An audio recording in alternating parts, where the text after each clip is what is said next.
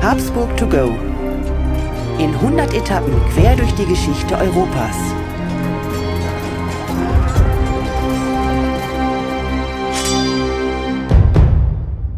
Hallo und herzlich willkommen bei Habsburg to go, der etwas andere geschichtliche Reisebericht. Wir reisen auf den Spuren der Habsburger. Wir, das sind Markus Knapp und mein Name ist Thomas Krug. Hallo Thomas, freut mich. Markus, mich freut es auch, dass wir heute wieder mal über ein Geschichtsthema sprechen. Besser gesagt, wir gehen ja eigentlich immer auf die Reise. Ja. Und ähm, ich freue mich heute besonders auf unsere Reise, weil wir reisen nach Spanien. Und meines Wissens waren wir noch nicht in Spanien. Aber wie immer, du hast ja das letzte Mal moniert, dass ich immer die großen Städte habe. Markus, lass hören, du bist bestimmt in der Metropole. Ja, genau. Die Metropolen habe ich bisher dir überlassen und auch diesmal habe ich mich auf einen ganz kleinen Ort beschränkt. Und zwar ein, ein Ort bzw. ein Kloster. Ich, ich hoffe, ich spreche den Namen richtig aus, weil so richtig wissen tue ich es nicht, aber ich würde es einfach mal sagen. Der Ort heißt Saint-Just mit Y geschrieben. Oder weißt du zufällig, wie man den Namen ausspricht? Also ich bin, glaube der allerletzte, der das richtig aussprechen kann. Ich hätte jetzt äh, Saint-Just gesagt äh, mit meinem brillanten Französisch. Aber ich glaube, du hast recht mit. Vielleicht, vielleicht sagen die Spanier auch Juste oder Juste. Also bitte, äh, die kundigen Zuhörerinnen und Zuhörer sehen uns das hoffentlich nach, dass wir es wenn wir es falsch aussprechen, äh, nicht absichtlich machen, sondern schlichtweg aus Unwissenheit und mir ist leider kein Spanier mehr über den Weg gelaufen, der mir das sagen konnte. Aber ist ja egal, äh, es geht jetzt um einen Ort beziehungsweise um ein Kloster in diesem Ort. Und dieses Kloster liegt in der Extramadura. Das ist also eine wunderschöne Landschaft. Es hört sich schon wie eine Einöde an und ist es auch, ehrlich gesagt. Es ist so 200 Kilometer westlich von Madrid im Niemandsland von Spanien. Und da führe ich dich heute hin, Thomas. Und ähm, damit hast du natürlich den Sinn unseres Podcasts erfüllt, weil ich habe tatsächlich keine Ahnung, wo das Ganze sich befindet, war dort auch noch nie und deshalb schieß los. Ja, das ist ja, wie gesagt, auch Sinn und Zweck, dass wir äh, nicht nur die großen Metropolen, sondern einfach auch mal die kleinen, die unbekannten Orte ähm, besprechen und dieses St. Just ist also ein Kloster, wie ich schon gesagt habe, ein sogenanntes Hieronymitenkloster. Auch dieser Orden dürfte vielen sehr unbekannt sein. Ich kannte es noch nicht. In Spanien und Portugal gibt es das relativ häufig, diesen Orden.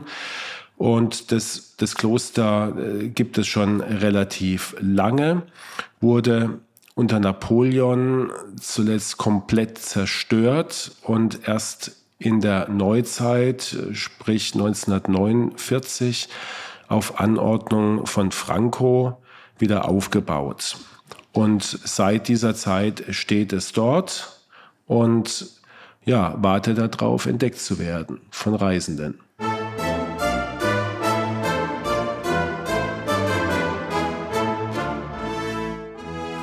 Wartet darauf, auch von dir für uns entdeckt zu werden. Und äh, natürlich die obligatorische Frage, was hat jetzt äh, so ein abgelegener Ort im Niemandsland mit unseren Habsburgern zu tun? Du hast ja schon einen kleinen Hinweis gegeben, Thomas, mit Spanien und Habsburg, dass da irgendeine Verbindung ist. Der etwas kundigere Habsburger Fan wird natürlich sofort eine Verbindung sehen, denn es gab ja die spanische Linie der Habsburger. Aber ich spanne dich ganz kurz auf die Folter, weil ich dich fragen möchte, wenn du so an Abdankungen denkst von Herrschern, von Kaisern, an was denkst du denn da in erster Linie? Was, was kommt dir da so in den Sinn? Ja, Abdankung darf man ja nur sagen, wenn er tatsächlich äh, freiwillig gegangen ist. Ja. Da fällt mir. Oder abdanken musste. Ja, da fällt mir jetzt vielleicht ähm, äh, schon der Wilhelm II. ein, der äh, einen Abgang gemacht hat, meines Wissens ins Exil nach Holland. Holland, gell? Genau. Exakt. Also darauf wollte ich hinaus. Gell? Wir, wir denken da an, an Wilhelm II. Wir denken auch an, an den letzten Kaiser von Österreich, den letzten Habsburger auf dem Kaiserthron. Das war Karl. Äh, wir denken an den russischen Zaren. Ähm, aber hast du gewusst, dass in der frühen Neuzeit auch ein Kaiser abgedankt hat? Äh, tatsächlich nein. Also ich bin immer davon ausgegangen, dass die Burschen ihren Job bis genau, zum Tod, bis gemacht, zum Tod haben, gemacht ja. haben. Ja.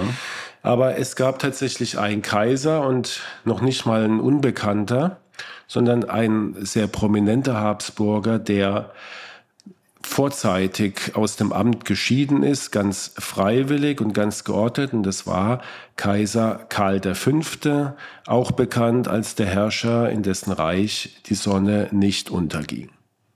So, und jetzt habe ich so diesen Wiki-Effekt und erkannt, um was es heute geht, in welche Richtung das Ganze läuft. Und ich glaube, Karl V. ist, jetzt mal unabhängig davon, dass der Ort nicht so bekannt ist, aber Karl V. ist ein Brett. Ja, Karl V. wird uns sicherlich einige Male in unserem Podcast begegnen und das soll ja auch so sein, äh, dass wir immer nur ähm, Aspekte von, von diesen Protagonisten in einer Folge besprechen, sonst wird es auch zu aufwendig. Wir werden, haben wir auch gesagt, öfter mal den Namen Elisabeth hören, wir werden öfter auch mal Franz Josef hören. Und heute geht es aber um die letzte Station von Karl V., der in diesem Kloster beziehungsweise neben diesem Kloster in einem eigens für ihn erbauten Palast 1556 ankam, um dort zu sterben. Ich freue mich auf die Geschichte und lass uns wie immer mit einem kurzen Überblick von Steffi beginnen. Sehr gerne. Karl V. wurde im Februar 1500 in Gent geboren.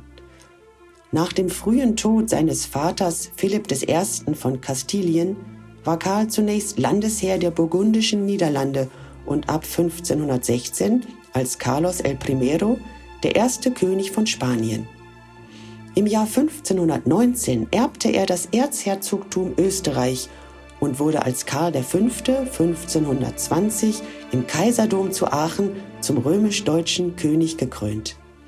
Im Jahre 1530 wurde er als letzter römisch-deutscher König von Papst Clemens VII. zum Kaiser gekrönt und ist damit nach Friedrich III. der zweite und letzte Habsburger, der von einem Papst gekrönt wurde. Karl verfolgte den Reichsgedanken der Universalmonarchie, wonach dem Kaiser Vorrang vor allen Königen zukam. Er verstand sich als Friedenswahrer in Europa Beschützer des Abendlandes vor der Expansion des Osmanischen Reiches unter Süleyman I. und als Verteidiger sowie Erneuerer der römisch-katholischen Kirche.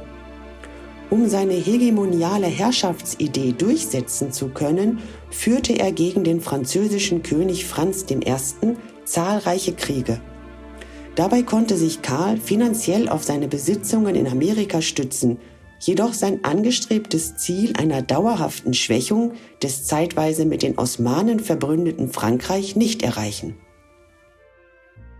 Im Heiligen Römischen Reich war Karl V. vergeblich bestrebt, die Macht des Monarchen gegenüber den Reichsständen nachhaltig zu stärken. Durch die ab 1517 einsetzende Reformation, die teilweise durch ständische Kräfte unterstützt wurde und die häufige kriegsbedingte Abwesenheit Karls konnte er die Ausbreitung der Reformationsbewegung nicht verhindern.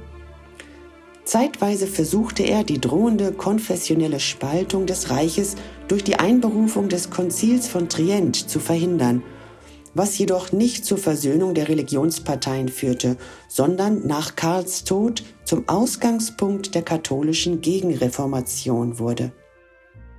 Nach dem Scheitern seiner Bemühungen um einen Ausgleich mit den Protestanten versuchte Karl im Zuge des gewonnenen Schmalkaldischen Krieges den Reichsständen 1548 mit dem Augsburger Interim eine Lösung des Religionskonflikts zu diktieren. Durch den daraufhin ausbrechenden Fürstenaufstand und die damit verbundene französische Invasion war er gezwungen, eine Koexistenz der Konfessionen im Passauer Vertrag anzuerkennen, die der Augsburger Religionsfrieden 1555 regulierte.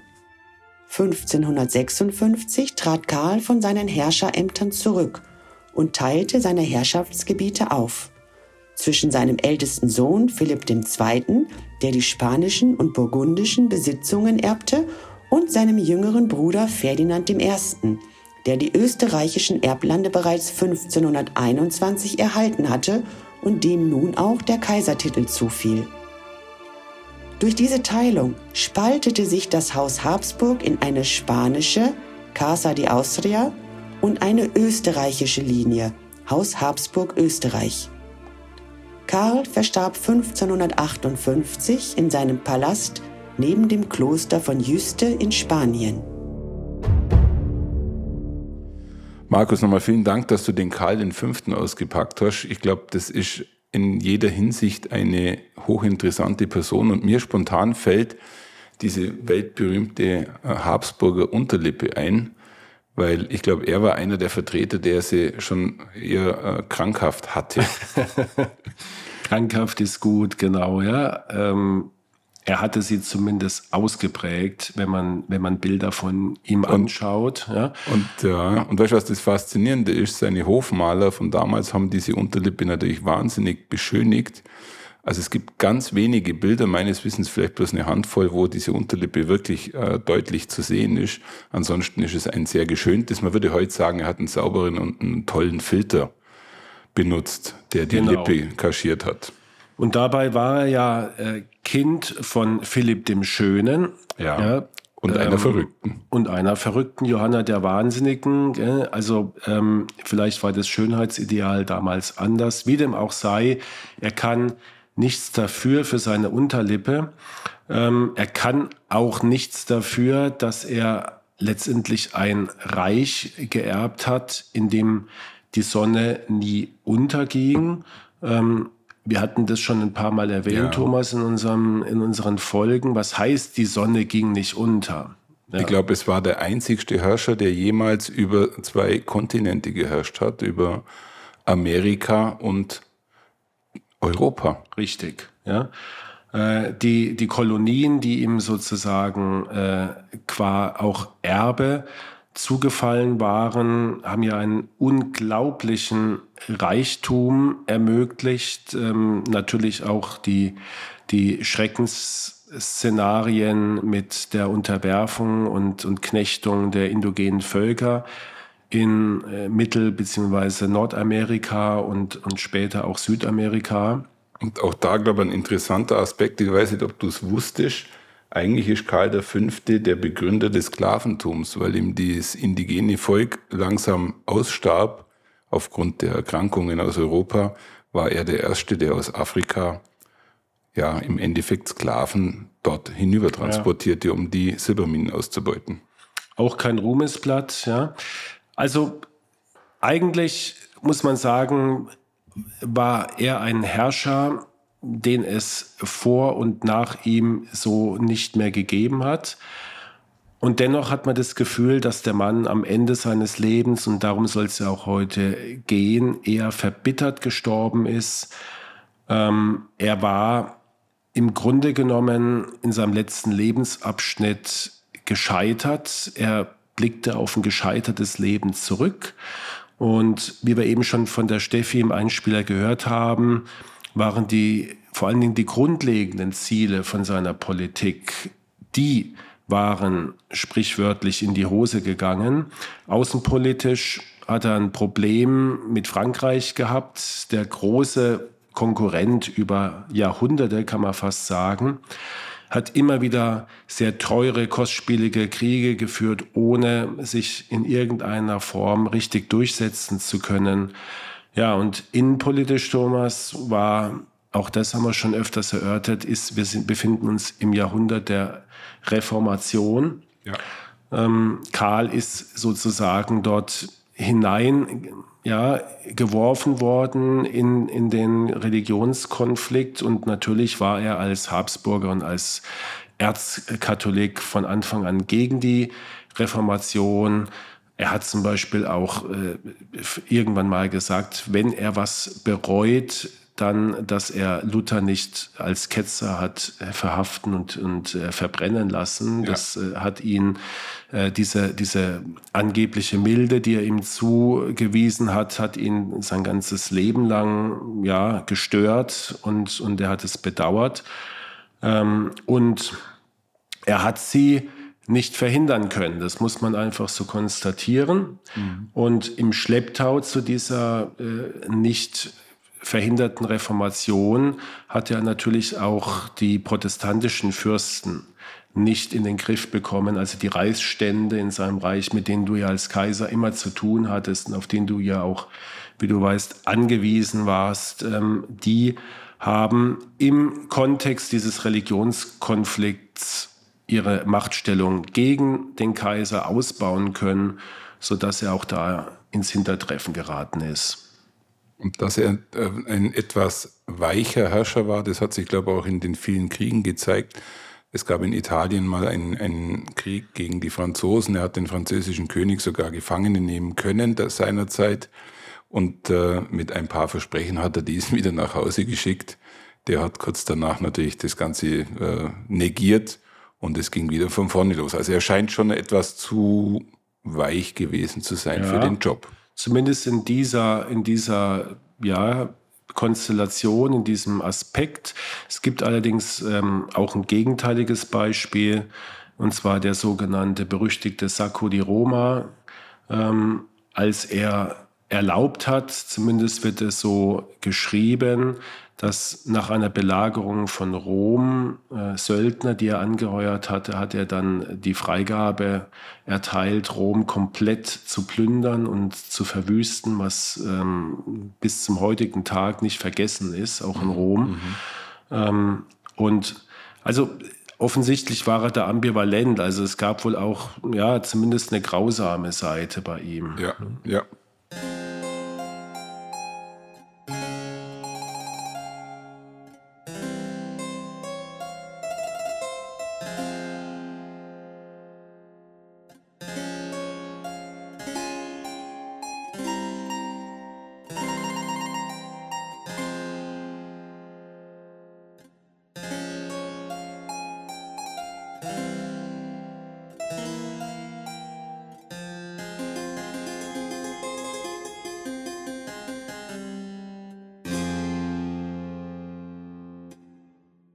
Ja, und im Osten, auch das gehört über Jahrhunderte zum Thema der Habsburger, die Türkengefahr, die er nicht eindämmen konnte, ähm, die er schon gar nicht irgendwie äh, beenden konnte, sondern das war ebenfalls eine gescheiterte, äh, ein gescheitertes Ziel seiner Herrschaft, so dass man jetzt konstatieren kann, Thomas mit 55 Jahren, ungefähr so alt wie wir sind, ohne dass ich jetzt ein Geheimnis ausplauder, ja, war Karl, Klammer auf, im Gegensatz zu uns, Klammer zu, Danke. ein, ein alter und verbrauchter Mann. Und insbesondere die Gicht, ja, ich weiß nicht, wieso im, im, in der, im Mittelalter, in der Neuzeit, in der frühen Neuzeit so viele äh, an Gicht erkrankt waren. Es ist eine, eine Erkrankung, die wir heute mhm. ebenfalls kennen, aber äh, wenn man das so liest, hat man immer das Gefühl, jeder Herrscher hatte irgendwann mal Gicht. Vielleicht lag es an dem unbändigen Fleischkonsum oder an, an, Alkoholkonsum, der sicherlich auch nicht gering war. Jedenfalls, er hat solche Schmerzen gehabt, dass er sich wirklich überhaupt nicht mehr bewegen konnte. Also es muss, es muss wirklich ein, ein ganz, ganz schlimmes Bild gewesen sein. Und dann starb noch seine Mutter 1555 und das scheint wohl der Schlüsselmoment gewesen zu sein, wo Karl entschieden hat, ich mag nicht mehr, ich dank ab. Und dann gab es äh, am 25. Oktober in diesem Jahr eine Versammlung, die er einberufen hatte mit den, mit den Großen äh, des Reiches und mit, mit äh, Verwandtschaft, mit, mit Wegbegleitern. Also das war schon ein großer Bahnhof in Brüssel. Und zwar in dem großen Saal des Schlosses, wo einst Maria von Burgund, da hattest du eine wunderbare Folge geschrieben. Du erinnerst dich, ihren ja. Bräutigam Maximilian erwartet hat. Ein tolles war Paar. Mir auch nicht, war mir mhm. auch nicht bewusst, dass es in Brüssel war. Mhm. Und ja, der Kaiser kam gestützt auf Wilhelm von Oranien, seinen alten Haudegen und Weggefährten, musste also da in diesen Saal mehr oder weniger hinein begleitet werden und hielt dort, wie ich finde, eine bemerkenswerte Abdankungsrede. Und ich habe mir gedacht, in einige Sätze wollen wir mal kurz reinhören, dass wir mal einen Einblick bekommen, was ihn so bewegt hat. Ich bin gespannt. Vor 40 Jahren bin ich in diesem Saal berufen worden zur Nachfolge meines Großvaters Ferdinand in Spanien, meines Großvaters Maximilian im Reich. Ich fand die Christenheit zerstritten, meine Reiche umgeben von feindlichen Nachbarn, deren ich mich zeitlebens zu erwehren gehabt habe. Ich war neunmal in Deutschland, sechsmal in Spanien, siebenmal in Italien, viermal in Frankreich und kam zehnmal hierher nach Flandern. Ich war zweimal in England und zweimal in Afrika. Das sind 40 große Unternehmungen im Krieg und im Frieden. Achtmal habe ich das Mittelmeer durchquert, dreimal den Ozean und bald wird es das vierte Mal sein, wenn ich nach Spanien gehe, um mir ein Grab zu suchen. Ich rüste mich zu meiner letzten Fahrt. Es schmerzt mich tief, dass ich den meinen nicht den Frieden hinterlasse, der stets mein letztes Ziel gewesen ist. Ich habe alles eingesetzt, Ruhe, Leben und die Mittel meiner Staaten. Jetzt versagen meine Kräfte, meine Gesundheit ist zerstört. Ich danke Gott, dass er mir so oft geholfen hat. Nun aber fühle ich mich sterbensmüde. Nun will ich die Niederlande an meinen Sohn Philipp und das Reich an König Ferdinand geben. Ja, wenn man so die Abdankungsrede hört, schon irgendwie auch ein bisschen tragisch, gell? weil er erklärt ja, was er alles geleistet hat und wie ihn das eigentlich aufgearbeitet hat am Schluss. Eigentlich schon, wie du gerade sagst, ein Zeitdokument der besonderen Art. Ja, und andererseits finde ich auch insofern bemerkenswert, dass jemand erkennt, seine Kräfte sind am Ende und ich kenne kein Beispiel vorher, dass jemand freiwillig dann gesagt hat, ich, äh, ich möchte nicht mehr, meine Kraft ist am Ende. Ähm, du erinnerst dich an unsere erste Folge, Rudolf der Erste, der ja auch sein Ende hat kommen sehen, aber er hat nicht abgedankt, er ist äh, nach Speyer geritten, um dort zu sterben ja, ja. und hat aber bis zum Ende eben die Geschäfte zumindest offiziell weitergeführt und hier war es eben anders. Äh, am 15. Januar 1556, also ein paar Wochen später, übergab Karl V. dann Neapel, Sizilien, Mailand und Spanien, also grob den, den Süden von Europa und die Kolonien seinem Sohn Philipp. Mhm. Und etwas später hat er dann das Kaisertum seinem Bruder Ferdinand übertragen. Also das alte Habsburger Reich, wenn man so will, die Erblande. Und damit, ja. Ging die Sonne unter.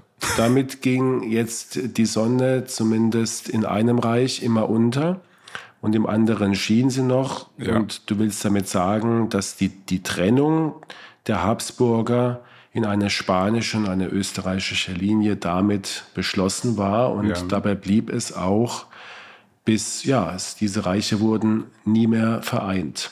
Und ich glaube, dass er abgedankt hat als Kaiser, war schon äh, zu der Zeit und auch aus heutiger Betrachtung außergewöhnlich, weil sein Amt ist von Gott gegeben, mehr oder weniger. Ähnlich wie bei einem Papst. Wir erinnern uns an, die, an das Abdanken unseres äh, Benedikts. deutschen mhm. Papstes, mhm. auch etwas sehr Ungewöhnliches. Und ich glaube, so wurde das damals auch wahrgenommen. Ja. Markus, lass uns mal ein bisschen in dieses Jahrhundert einsteigen. Lass uns einmal ähm, einen Kontext zu dem Handeln und zu seiner Zeit ein bisschen finden. Ja, gerne.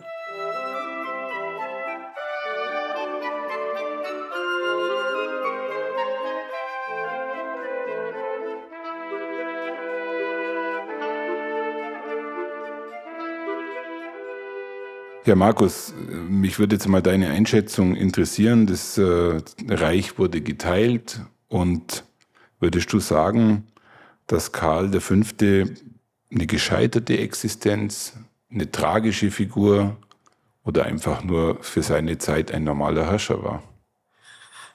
Ja, also schwierig zu sagen. Ich finde schon, dass er aus den Möglichkeiten, die er eigentlich hatte, als er sein Amt angetreten hat, dass er da eigentlich sehr wenig mhm. erreicht hat von seinen Zielen, die wir ja eben schon kurz erwähnt haben. Also Stichwort Reformation, Stichwort die außenpolitische Stellung von Habsburg, äh, Stichwort äh, die Teilung des Reiches, nachdem er dann abgedankt war. Das sind ja alles keine Ereignisse, die die Habsburg jetzt groß weitergebracht haben. Und wenn man überlegt, was vielleicht möglich gewesen wäre mit den Kolonien im Hintergrund ja. und ähm, vielleicht einer äh, vernünftigen Politik. Andererseits, wer weiß, man, man kann ja auch nicht sagen, wie man so ein riesiges Reich wir sind immerhin 500 Jahre liegen wir zurück, wie man das überhaupt regieren konnte. Das ist ja, ja auch schon mal eine Leistung. Ja? Und Markus, das ist sicherlich wirklich faszinierend. Ich habe gerade so ein Bild im Kopf äh, zu seiner Krönung beim Papst. Da wird da so ein, ein, Kaiserzug aufgezeichnet. Und ich erinnere mich noch, wie die Kamera an diesem, an diesem Zug entlang fährt. Und dieser Zug ist gefühlt, keine Ahnung, fünf Kilometer lang mit lauter Würdenträgern und da und dort und äh, dann hat man so ein bisschen eine Vorstellung, was da überhaupt für ein Power dahinter stand, um so ein Monsterreich zu führen. Und ich glaube, man muss ein bisschen mit ihm auch gerecht umgehen, weil die Probleme, die dieses Jahrhundert mit sich gebracht hat, wie viele Jahrhunderte, sind natürlich auch mannigfaltig. Und allein schon das Thema Türkenbelagerung ist in dem Jahrhundert ein, ein katastrophales Thema gewesen, wo auch viel, viel kaputt gegangen ist, die Reformation, die wir schon angesprochen haben. Also soll heißen, er hatte kein einfaches reich zu regieren. Er, er lebte auch in keiner einfachen Zeit. Aber wie so oft im Leben, wer Macht hat, muss diese aushalten. Und du hattest das gerade vorher angesprochen. Ich glaube, es gab selten einen Herrscher in der Zeit, der über so viel Kapital verfügen konnte wie er. Meines Wissens kamen dort die mit Silber beladenen Schiffe, ich glaube, täglich an. Ja. Also unvorstellbar eigentlich, ja. Und trotzdem musste er sich noch zusätzliches Geld, Geld leihen, wie immer, von unter anderem von den Fuggern? Ja. Die, die, tauchen immer auf. Ja? Er war übrigens auch der letzte Habsburger, der, weil du das gesagt hast, äh, vom der Papst war. Richtig, mhm. der beim, vom Papst gekrönt wurde. Es ist danach nie mehr vorgekommen. Ähm, was natürlich auch zeigt, was, was so ein Kaisertum überhaupt noch wert war, ähm, nämlich eigentlich nichts mehr außer dem Titel. Naja, also alles zusammen, Thomas, führt dazu, dass, dass dieser Mann mehr oder weniger als körperliches, vielleicht auch als seelisches Wrack ähm, entscheidet, ähm, dieses Amt niederzulegen. Er hat sich dann einschiffen lassen von äh, Holland aus, von Seeland, ist an die, an die spanische Küste, an dem Golf von Biscaya gesegelt. Dort hat man ihn erwartet, äh, auch wenn er das gar nicht wollte. Also soweit war es schon gekommen. Er mhm. wollte eigentlich dort schon als Privatmann, als äh, ja, inkognito an Land gehen und ähm, das ist ihm nicht gelungen. Es war tatsächlich dann wieder ein Zeremoniell und das musste er dann auch noch mal erdulden. Und von der spanischen Nordküste ging es dann also direkt in die Extremadura, ähm, ins Zentrum von Spanien.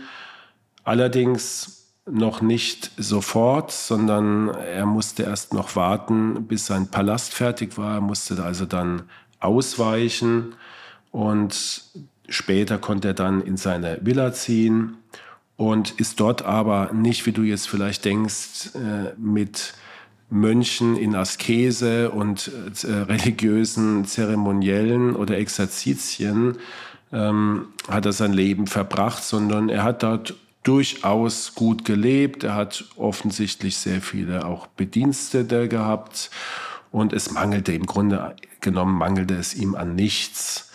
Ähm, ja, man dürfte seine Villa eigentlich schon auch als Palast äh, durchgehen lassen. Ja. Und schließlich am 23. September 1558 starb dann dieser große Habsburger unter dem Beistand der Mönche und damit war ein großes Leben zu Ende. Ja.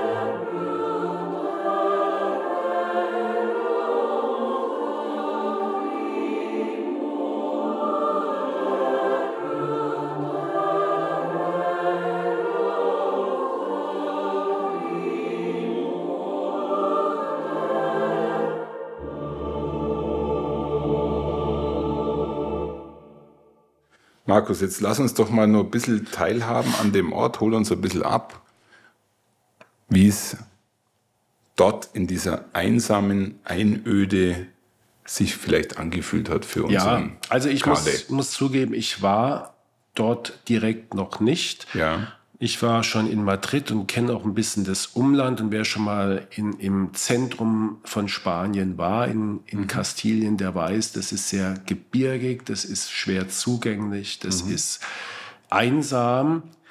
Ähm, diese Landschaft ist allerdings sehr schön, ähm, also hat ihren Reiz, hat äh, in sehr viele Schluchten, hat Täler, äh, das prägt diese ganze Landschaft und dazwischen liegen diese kleinen malerischen Dörfer, so wie man sich das so vorstellt, in Spanien, mhm. ähm, einsam, sehr traditionell verlassen.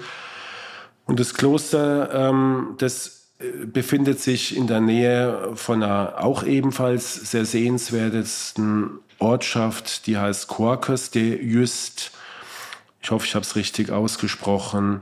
Die Gegend hat ein sehr ausgeglichenes Klima. Im Winter ist es nicht zu kalt und im Sommer ist es nicht zu heiß. Und in dieser Region werden vor allen Dingen die roten Paprika angebaut, Thomas, die du dann ähm, gemahlen als Schoten gemahlen äh, in dein Curry reintust. Die kommen also sehr häufig daher, ist äh, bekannt, äh, diese Region. Ja, und ich habe es eben schon gesagt, Karl äh, musste einige Zeit noch in dem Nachbarort äh, verbringen, bis sein Palast bezugsfähig war. Dort, wo er übernachtet hat, ist heutzutage ein Luxushotel. Also man, man kann sich sozusagen, wenn man möchte, auf den Spuren von Karl V.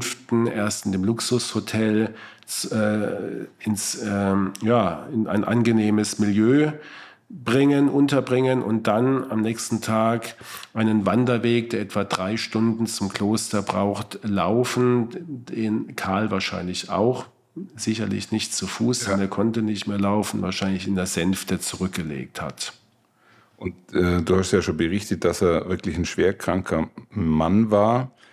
Mir würde mal interessieren, äh, er wird ja nicht allein dort gewesen sein. Er hat bestimmt wenigstens eine Köchin und eine äh, Reinigungskraft gehabt. Also ich würde mal sagen, zwei, drei Leute waren schon bei ihm, oder? Ja, genau. Ich habe es ja vorhin schon gesagt, da waren also nicht nur zwei, drei, sondern man, man schätzt mindestens 60 haben sich um einen Mann gekümmert. Also da sieht man mal, ja, weiß gar nicht, was die, was die alles zu tun hatten. Also äh, er äh, hat sicherlich dort, äh, es fehlte an nichts, allerdings die Einrichtung, und man kann diesen, diesen kleinen Palast, der im Stil der Renaissance übrigens äh, gebaut wurde, noch, wir befinden uns ja noch in der Renaissance, den kann man besichtigen. Die Einrichtung ist relativ schlicht tatsächlich und ähm, die, die Zimmer aber, aber sehr ja, gemütlich. Und man, man kann sich schon vorstellen, dass es ihm dort gefallen hat. Und natürlich waren auch, war auch äh, eine Kirche und Kreuzgänge. Er war ja sehr religiös in der Nähe und ist dann auch mit, mit einem Kruzifix in der Hand und wie gesagt mit betenden Mönchen ist er dann verschieden. Mhm. So wie sich das für einen katholischen Kaiser seiner Zeit. Richtig. Er wollte dort auch begraben werden übrigens, das äh, war sein letzter Wille, aber sein Sohn, auf den wir sicherlich auch noch zu sprechen kommen, ja. Philipp, der hat eine, hat unter seiner Herrschaft dann den Escorial erbauen lassen, mit Sicherheit ein Ort, an den es uns ziehen wird. Ein Muss in unserem Habsburger Podcast. Mal schauen, in welcher Folge. Und dort ist dann Karl auch äh, sozusagen übersiedelt worden und dort liegt er bis heute neben seiner Frau Isabella von Kastilien. Mhm. Tja, Markus, wir sind fast am Ende. Hast du uns vielleicht noch eine kleine Anekdote zu dem Karl?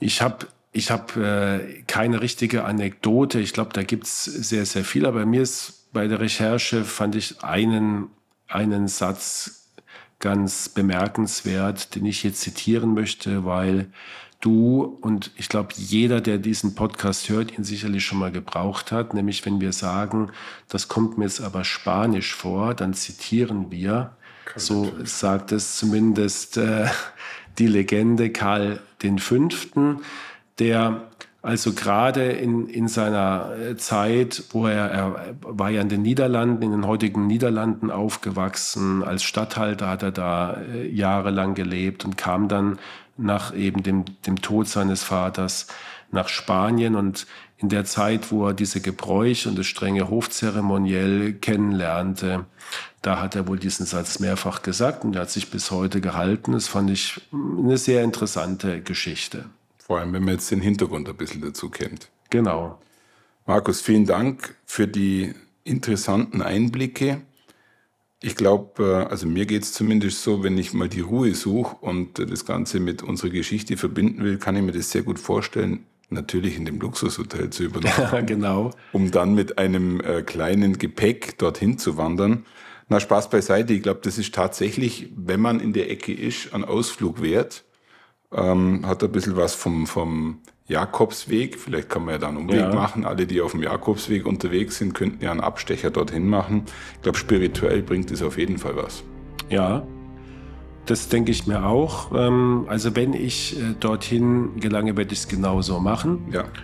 Und ich glaube, es ist immer für mich zumindest was Besonderes, an einem Ort zu sein, wo ein Mensch seine letzten Tage und Stunden verbracht hat. Äh, vor allen Dingen ein Mensch, der so viel erlebt hatte wie Karl V.